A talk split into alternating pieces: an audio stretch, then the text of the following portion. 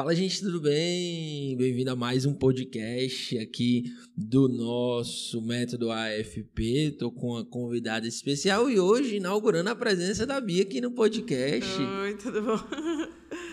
Bem-vinda, Maine. Oi, tudo bem? Seja bem-vinda. Maine, tu fala da onde? Eu falo de Boa Vista, Roraima. Olha só. Bia, você fala da onde? Fortaleza, diretamente do Instituto Felipe. É isso aí, gente. É isso aí. Hoje, nesse nosso podcast, a gente está com essa versão nova aqui, né? Nesse novo formato. A gente está inaugurando esse formato aqui com a Maine. Provavelmente você não esteja vendo, o pessoal que está acompanhando o vídeo não esteja vendo bem, mas vai ficar na descrição do vídeo todo o contato para você acompanhar o trabalho da Maine, saber que ela é melhor. Mas é uma forma da gente trazer para o podcast né, esse esse algo novo. E hoje a gente vai conversar sobre diversificação e autoridade. Mas a autoridade vem crescendo não só na sua cidade, né, mas também com todo o alcance que pouco a pouco vem conquistando no Brasil a partir da diversificação de serviços. Não é verdade, mãe? Isso, isso, com certeza. Começa, por favor, então apresentando para a gente quem é você? O que é que você faz? Certo. É, me chamo Laine Ferreira da Silva, eu sou psicóloga formada pela Universidade Federal de Roraima. É, eu estava ontem comentando com minhas amigas que a gente vai fazer cinco anos de formada dia 5, né? Então, tem cinco anos que eu me formei em psicologia e na minha na faculdade, no meu percurso, eu sempre gostei da área da sexualidade é, principalmente pela Laura Miller, que foi dando um boom desde que eu, eu era estudante. E aí, quando eu terminei, eu fui me especializar nessa área. Hoje em dia, eu sou pós-graduada em Psicologia e Sexualidade pelo Centro Universitário de Araraquara. E então, tem uns três, não, tem uns quatro anos que eu trabalho só com clínica. Eu larguei o emprego que eu tinha é, um emprego na área do no governo, trabalhando como psicóloga também. Eu era cargo comissionado, só para trabalhar no que eu queria trabalhar, porque o, o emprego que eu tinha no governo ele era um pouco estável, eu não era concursada, eu era seletivada, mas eu não conseguia trabalhar com o que eu gostaria de trabalhar, né? E aí eu cada vez mais aquilo foi me dando é, tristeza, não estava muito feliz, já estava adoecendo bastante no trabalho, sabe o adoecimento laboral? Pois é, quando eu larguei o emprego no governo aqui na minha cidade, eu estava bastante adoecida mesmo, eu estava é, muito sintomática, sabe? Quase entrando no caminho da depressão, então isso foi o estopim para que eu largasse o meu antigo emprego e apostasse na clínica, exclusivamente nela é um, é um desafio, né? Às vezes a gente discute muito sobre o que é, é estabilidade. O que é estabilidade, Bi? É você ter garantido aquele dinheiro todo mês, né? Você não passar por surpresas, por você estar tá contando com, com aquela quantidade, aí não chega, e aí falta gente, e aí e a gente fica com medo, né? De tipo assim, ah, poxa, vai. Aí muitas vezes, mas até muitas pessoas a gente conhece que, tipo assim, estão ali, mas tão, não estão passando bem aquela situação, mas não largam por conta desse conceito de estabilidade. Né? Às vezes acha que ir para uma carreira autônoma e tal.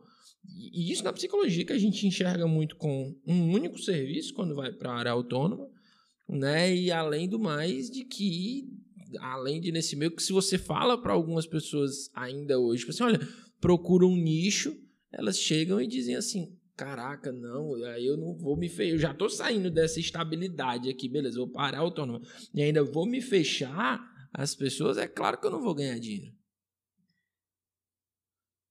Não é verdade? Exatamente, é, a gente tem muito medo. Quando eu, eu larguei tudo, eu tinha, tive muito medo. E, e as próprias pessoas da minha família falavam: Nossa, mas você é louca, você vai largar um emprego que você ganha relativamente bem, só porque você, ah, isso melhora, tira férias, você vai melhorar, né?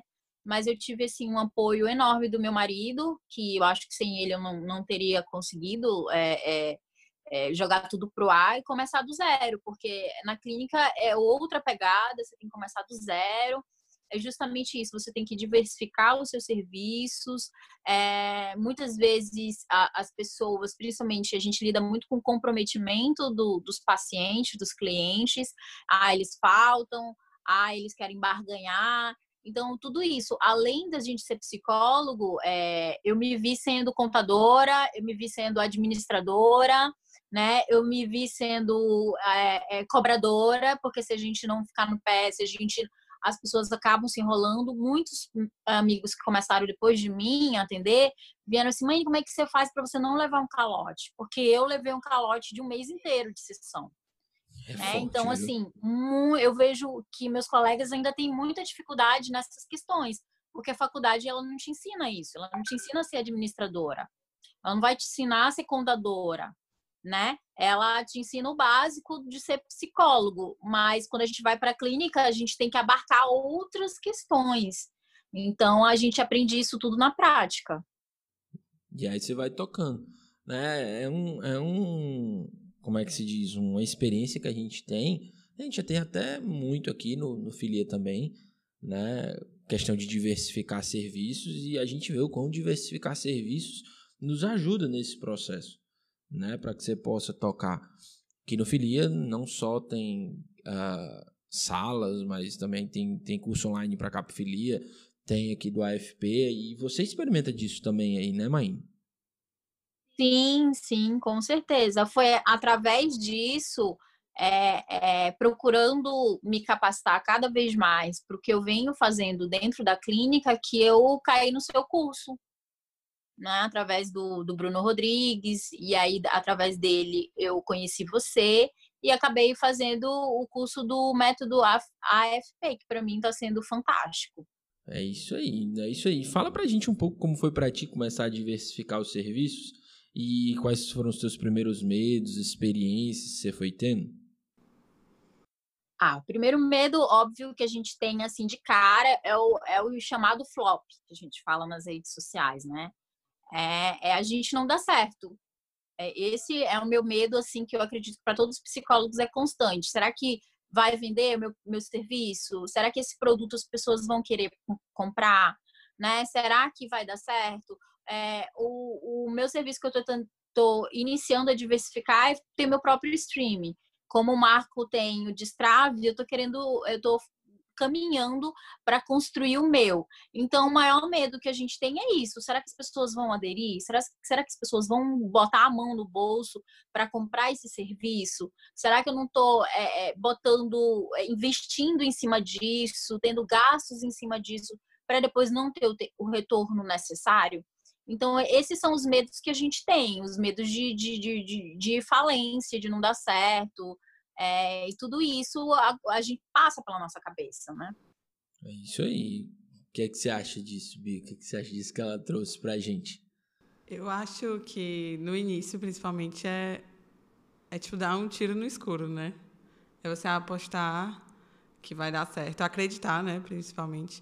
Porque se você não acredita, né, quem que vai acreditar? Tipo assim, você tem que acreditar que, que o seu produto, que o seu serviço tem potencial e aí, você acreditando, você passa para as pessoas o real valor de que ele tem que ele o que ele tem para acrescentar para as outras pessoas, de que ele tem potencial, porque se você já começa desmerecendo, tipo assim, as pessoas já sentem a sua que você não acredita, tipo assim, no que você está falando, e aí já desmerece o seu serviço, o seu produto, e aí não, não vende, né? Tipo assim, a pessoa não compra a sua ideia, na verdade. A, a fala é essa. Se você é a primeira pessoa a não acreditar né, na transformação que você proporciona para a vida das pessoas, porque também tem um ponto, né, Maine? Às vezes a gente, psicólogo, né, é, a gente diz assim: ah, não, mas eu não posso falar da transformação que o meu serviço proporciona através de cada um desses serviços que eu vou oferecendo. Né? Mas como assim você não pode acreditar nesse processo de transformação? Então quer dizer que a pessoa, por exemplo, sei lá, ela vai para terapia com você e ela não progride? Ela não avança, ela não dá, não dá passos. Uma coisa é você chegar e dizer, olha, tá garantido que se você fizer 10 sessões comigo, tua relação conjugal vai melhorar.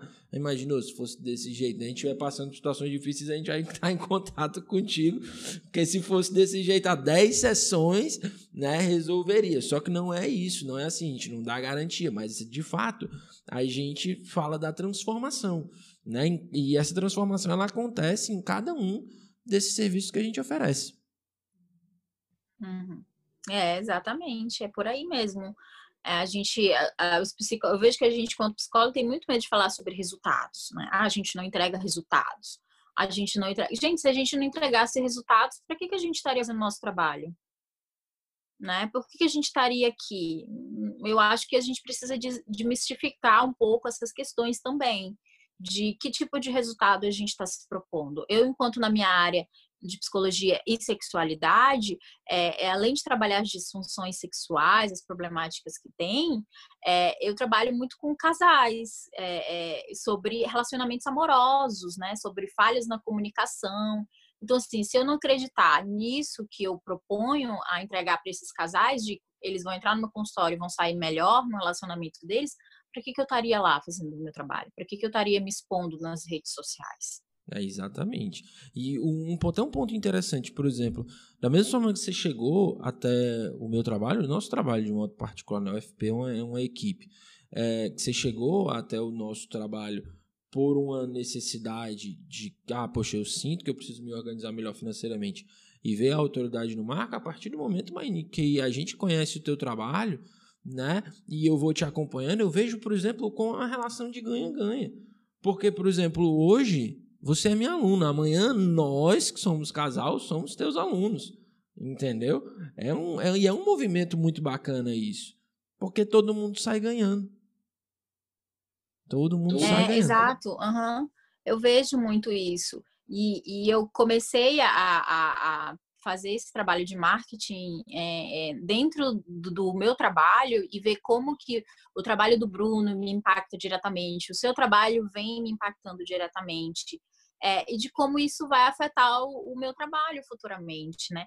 Porque eu vejo muito as pessoas, ah, mãe, por que você não faz um curso para casais? Por que você não faz isso? Porque e assim, é, o medo, às vezes, se a gente não nos propõe a fazer, o medo paralisa a gente em muitos aspectos. É como a Bia falou, se a gente não acreditar naquilo que a gente está vendendo, como é que a gente vai esperar que ah, tenha um retorno bom? É verdade, é verdade. E outra coisa, até um detalhe, para quem não sabe, a Bi tem formação em engenharia. Na, na engenharia tem muito disso. Bi também é questão de nicho, ou ainda o pessoal sai formando muito generalista, é só na psicologia que isso acontece? Não, na verdade, é, eu acho que não tem um engenheiro que seria generalista, no máximo, ele iria para a obra, que é o que ele tem que saber um pouco de tudo. É um engenheiro que é gerente de obra. Mas eu fiz engenharia civil, né, no caso. Mas dentro da engenharia civil tem muitas outras possibilidades. Você pode ser um calculista estrutural, você pode trabalhar só com com hidráulica, só com pontes, só com estrada e é sim um nicho e tem vários ramos que na verdade só lá dentro que vai que vai destrinchando. E dentro da, da faculdade mesmo a gente vê um pouquinho de cada, né? Porque como eu disse, tem que tipo, o engenheiro de obra ele tem que saber um pouco de tudo. Mas mesmo o gerente de obra, normalmente depois da faculdade, se ele quer ser o gerente de obra, né, ele estuda, aprofunda o gerenciamento de projetos, o como ser mesmo gerente diferente de outras de outras áreas que ele, por exemplo, um calculista vai se especializar, vamos dizer assim, em programas próprios para cálculo e outras coisas então é bem nichado mesmo. É engraçado porque algumas profissões isso já é mais latente. Né? No nosso caso, a gente tem as áreas de serviço, ó, você vai, vai atuar na escola, na empresa e tal, certo? Só que fala pouco da, do que, é que essa pessoa vai oferecer ali. Fala muito do campo, fala da ferramenta, mas pouco se fala do processo de transformação. E é um pouco disso que a gente quis tocar aqui nesse nosso podcast. Maine, para a gente fechar, fala um pouco para a gente aí, tipo assim, quais são os teus projetos para frente, onde é que as pessoas te encontram? Hum, certo. Então, além do, do streaming, que o Marco me deu toda a ajuda e apoio. A Bia também, é, no nosso grupo que a gente tem, ela dá muitas dicas relacionadas a como gravar, a luz e tudo mais. É, é, a minha, meus projetos futuros são isso, é, é diversificar mais, fazer mais e-books, futuramente um livro físico. É, também estou pensando em montar um curso para casais online. Vi que, que muitos profissionais nossos estão é, é, investindo nesses cursos, em cursos online. Então, para gente que fica, é, principalmente para mim, que moro muito distante é, do, do, do, restante do Brasil, moro no extremo norte, então é o que tem para mim, é o que tem para mim investir na minha experiência e, e tentar conseguir chegar nessas pessoas que não me conhecem e que precisam de ajuda de algum modo. Maravilha, maravilha. E as pessoas te encontram no Instagram por que arroba? Sim, é, é arroba no divã Comaine, tudo junto. Olha só que maravilha. Querida, mais uma vez, muito obrigado. Obrigado por aceitar essa nossa entrevista, esse nosso diálogo. Esse foi mais um podcast do FP. Últimas palavras? Eu que agradeço, gente. Bom trabalho e nos escutem. Muito bem. Curte, comenta, compartilha. É isso aí. Vamos juntos. Valeu, gente. Abraço.